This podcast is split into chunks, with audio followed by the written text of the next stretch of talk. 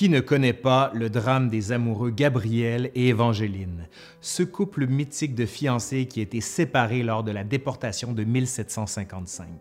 C'est le poète américain Henry Wadsworth Longfellow qui a été le premier à écrire une histoire sur la déportation des Acadiens. Son poème épique, écrit en anglais, a été publié en 1847, Evangeline, A Tale of Acadia. Évangéline, un conte sur l'Acadie. Dans cette histoire, Longfellow raconte comment un jeune couple a été séparé lors de la déportation avant d'avoir pu se marier. Après la guerre de Sept Ans, Évangéline Bellefontaine s'est mise à la recherche de son fiancé, Gabriel La Jeunesse. Ils se sont revus alors qu'ils étaient très âgés. À ce moment, Évangéline travaillait comme infirmière dans un hôpital à Philadelphie, dans la colonie acadienne de Pennsylvanie. Elle a aperçu ce vieil homme dont les airs lui était familier.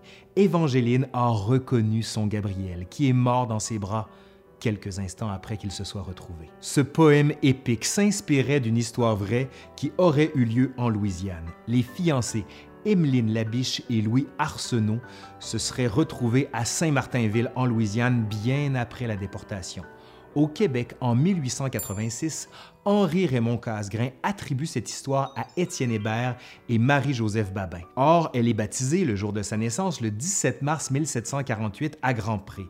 Elle était donc âgée de 7 ans en 1755. Aurait-elle été fiancée à l'âge de 7 ans? Peu probable. Bref, on parle de déportation des Acadiens, de Gabriel et d'Évangéline. Mais c'est où ça l'Acadie et ça a été fondé par qui? Quand? Aujourd'hui, à l'Histoire nous le dira, la déportation des Acadiens.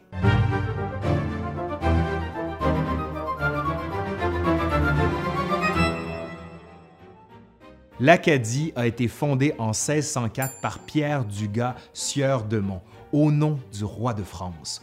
Au départ, le premier emplacement choisi pour installer la colonie, c'est l'île Sainte-Croix, Doshet Island au Maine aujourd'hui. Samuel de Champlain faisait partie de l'expédition. L'hiver apporte son lot de difficultés. La moitié des hommes décèdent du scorbut. Au printemps, Gravé Dupont arrive en Acadie avec une relève de 36 hommes ainsi qu'avec des ravitaillements à ce moment, ils choisissent de déplacer la colonie à Port-Royal. Dès 1613, l'Acadie est attaquée par les Anglais. Lorsque la guerre éclate entre la France et l'Angleterre en 1627, il ne restait que l'établissement de Cap-Sable sous la gouverne de Charles de la Tour. En 1629, les Britanniques établissent la colonie de Fort-Charles près de l'ancien établissement de Port-Royal. Le traité de Saint-Germain-en-Laye est signé en 1632 et l'Acadie revient à la France. En 1710, les Acadiens capitulent une dernière fois devant l'armée britannique. Puis, la France a cédé définitivement l'Acadie à la Grande-Bretagne en 1713 lors de la signature du traité d'Utrecht. Les Britanniques renomment la colonie Nouvelle-Écosse. À ce moment, il y avait près de 3000 Acadiens en Nouvelle-Écosse. Avec ce traité d'Utrecht de 1713, les Acadiens ont la possibilité de quitter leur terre pendant une période d'un an. Ils peuvent aussi rester sur leur terre en devenant de loyaux sujets britanniques, et ce, en étant libres de pratiquer la religion catholique pourquoi les Britanniques n'ont pas déporté les Acadiens à ce moment-là? Bonne question. Saviez-vous que le gouverneur de l'époque pensait que les franco-catholiques étaient incapables d'être loyaux envers la royauté britannique? Son plan est présenté le 27 juillet 1708. Il prévoit de déporter les Acadiens en Martinique, mais aussi à Plaisance, aujourd'hui Placentia, à Terre-Neuve. Toutefois, l'Acadie n'était pas prioritaire pour les ministres de la reine Anne Stuart en Angleterre, alors le projet ne s'est pas concrétisé. Dans une lettre datée de juin 1713, la reine de Grande-Bretagne affirme aux Acadiens qui veulent rester en Acadie qu'ils ont le droit de conserver ainsi que de bénéficier de leurs terres ainsi que de leurs immeubles sans aucune forme de harcèlement ou de brutalité, et ce, tout en étant libres comme les autres sujets britanniques les Acadiens sont maintenant devant un choix à faire coloniser l'île royale ou rester en Nouvelle-Écosse en devenant des sujets britanniques. Or, l'idée de recommencer à nouveau ne plaît pas à la majorité des Acadiens, ce qui arrange les Britanniques qui ne veulent pas voir se développer et se renforcer une nouvelle colonie française à l'île royale. En septembre 1727, on apprend la mort de Georges Ier et l'accession au trône du nouveau roi Georges II. Alors, on doit à nouveau faire signer un serment d'allégeance au nom du nouveau roi. Encore une fois, les Acadiens demandent l'exemption du service militaire puisqu'ils veulent rester neutres en cas de conflit armé entre la Grande-Bretagne et la France. Cette fois-ci, on accepte la condition de neutralité, mais seulement verbalement. La condition n'est pas inscrite dans la version anglaise du document envoyé en Grande-Bretagne, alors que la condition se trouve dans l'acte notarié en français. Pour les Acadiens, ce serment d'allégeance assure leur neutralité en cas de conflit armé entre la Grande-Bretagne et la France, d'où le surnom attribué aux Acadiens French Neutrals, les Français neutres. Après avoir réglé la question du serment d'allégeance, les autorités britanniques projettent d'abolir le système seigneurial et de réinstaurer les traditions anglo-saxonnes du fermage et de la propriété foncière libre. En 1732, le gouverneur Phillips abolit le système seigneurial. Toutefois, les Acadiens refusent que les Britanniques arpentent leurs terres. Or, l'arpenteur Dunbar, qui est cherché d'arpenter les terres afin d'établir des colons irlandais de religion protestante, se plaint d'avoir peur qu'il n'y ait plus de terre pour les colons britanniques tellement les Acadiens sont de plus en plus nombreux. En 1733, la couronne britannique achète les titres seigneuriaux acadiens de la seigneuresse Agathe de Saint-Étienne de la Tour, veuve de Bradstreet et de Campbell, deux officiers britanniques. Cette vente met définitivement fin au régime seigneurial français et fait du roi de Grande-Bretagne le nouveau et unique seigneur propriétaire de l'Acadie. En mars 1744, la guerre de succession d'Autriche est déclarée entre plusieurs pays d'Europe. La Grande-Bretagne est alliée à l'Autriche, alors que la France est alliée à la Prusse et à la Bavière, ainsi qu'à l'Espagne. Les Français profitent de l'instabilité politique pour essayer de reprendre l'Acadie, qui est stratégiquement située pour protéger la Nouvelle-France.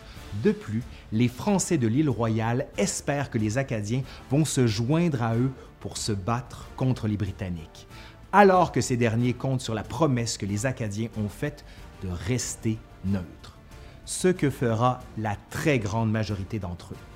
Pendant la guerre, le gouverneur du Massachusetts, William Shirley, établit un plan pour assimiler les Acadiens de la Nouvelle-Écosse en deux ou trois générations en installant des colons britanniques auprès des Acadiens. Le roi de Grande-Bretagne et son secrétaire d'État, le duc de Newcastle, acceptent ce plan selon la lettre adressée à Shirley en date d'octobre 1747, mais aussi celui de la déportation. Au cas où vous auriez la bonne fortune de réussir à chasser les Français de la Nouvelle-Écosse cet hiver, il a été dit à Sa Majesté qu'il serait très utile d'ériger un petit fort sur l'isthme afin d'empêcher leur retour en Nouvelle-Écosse. Ce sera le fort Lawrence, construit sur les ruines de Beaubassin.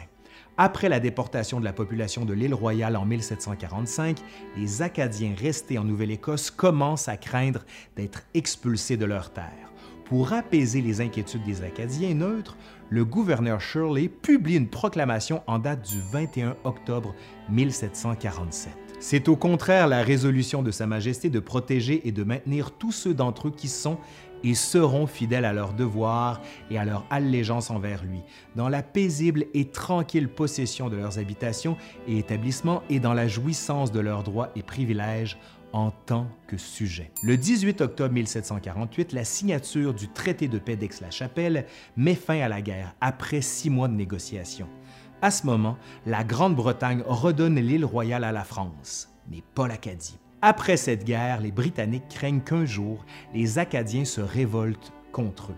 Les autorités britanniques décident d'augmenter la présence des militaires dans les établissements acadiens, déporter les Acadiens s'ils ne prêtent pas le serment d'allégeance sans condition, ainsi que d'établir des colons britanniques et protestants dans la colonie. Le mandat du nouveau gouverneur, le colonel Edward Cornwallis, est clair et reçoit la nouvelle politique de colonisation de Nouvelle-Écosse. Cette politique comporte trois objectifs construire un port sur la côte atlantique pour rivaliser avec Louisbourg, établir des colons britanniques en Nouvelle-Écosse et renforcer la présence militaire britannique dans les villages acadiens. Le 25 juillet 1749, Cornwallis ordonne aux Acadiens de prêter un serment d'allégeance et ce, sans condition. De plus, Cornwallis leur donne trois mois pour le faire. Le 11 août, des délégués acadiens d'Annapolis Royal, des mines et de Chignectou se rendent à Halifax pour rappeler les conditions du serment d'allégeance signé en 1730, ainsi que pour rappeler la proclamation faite en 1747. Cornwallis déclare le tout illégal.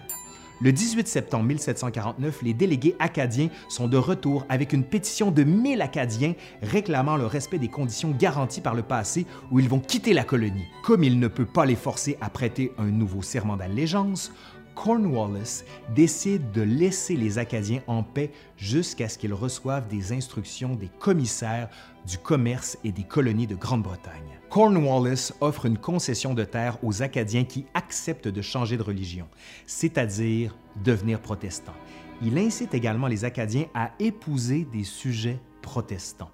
Selon un article paru dans un journal de Boston, l'auteur pense que la seule façon de sauver le Massachusetts est d'expulser les Français de Beau Séjour immédiatement avant que la prochaine guerre ne soit officiellement déclarée. De plus, dans les églises protestantes du Massachusetts, les pasteurs protestants tels que Jonathan Mayhew, Samuel Checkley et Jonathan Edwards n'hésitent pas à dépeindre les catholiques français comme étant des ennemis ouverts de l'Église de Dieu et comme des membres du royaume de l'Antéchrist. Le 17 septembre 1754, Charles Lawrence est nommé officiellement lieutenant-gouverneur de la Nouvelle-Écosse. À l'automne 1754, appuyé par Lord Halifax, George Montagu, Charles Lawrence, lieutenant-gouverneur, Robert Monckton, lieutenant-colonel, William Shirley, gouverneur du Massachusetts, et Charles Morris établissent un plan pour mettre un terme à la présence française dans la région de l'isthme de Chignectou. Ces derniers reçoivent de l'aide de Thomas Pichon, subdélégué de l'intendant de la Nouvelle-France au fort Beau-Séjour. Il leur a fourni les plans détaillés des forts de Beau-Séjour et de Gasparot, des copies des lettres officielles, ainsi que les informations concernant les réfugiés acadiens. C'est le 16 novembre 1754 que le ministre des Affaires coloniales Thomas Robinson établit les plans de l'attaque contre l'Acadie française. Dès janvier 1755, le major général Edward Braddock a les plans pour attaquer le fort Beauséjour. Ensuite, dans une lettre de Charles Lawrence adressée au lieutenant-colonel Robert Monckton, datée du 30 janvier 1755, on y apprend que Lawrence ne veut pas que Monckton fasse prêter le serment d'allégeance aux Acadiens du district de l'Isthme de Chignectou parce que cela lui lierait les mains et l'empêcherait de les expulser. Entre-temps, le major général Braddock organise le recrutement des troupes militaires pour l'attaque prévue au printemps. De son côté, en prévision de l'attaque, Charles Lawrence fait confisquer les armes appartenant aux Acadiens d'Annapolis Royal et de Grand Pré en mai 1755. Finalement, étant prêtes, les troupes quittent Boston le 19 mai et arrivent à Annapolis Royal le 26 mai. Le 4 juin, Lawrence publie une proclamation avisant les Acadiens qui n'avaient pas encore remis leurs armes qu'ils seraient considérés comme des rebelles de Sa Majesté. Après la confiscation des armes des Acadiens par les Britanniques, Lawrence demande aux Acadiens de prêter un nouveau serment d'allégeance sans condition. Le 16 juillet 1755, les Acadiens d'Annapolis Royal se réunissent pour discuter de ce nouveau serment d'allégeance. Quant aux habitants des mines, la réunion s'est tenue le 22 juillet. Leur réponse Nous ne commettrons jamais l'inconstance de prendre un serment qui change tant soit peu les conditions et privilèges dans lesquels nos souverains et nos pères nous ont placés dans le passé. Le 28 juillet 1755, le juge en chef de la Nouvelle-Écosse, Jonathan Belcher, publie un mémoire concernant les Acadiens qu'il considère comme des rebelles, où il déclare Nous ne devons pas permettre aux Français de prêter le serment ni les tolérer dans la province. Lors de la tenue du Conseil royal de la Nouvelle-Écosse, le 28 juillet, la décision est prise.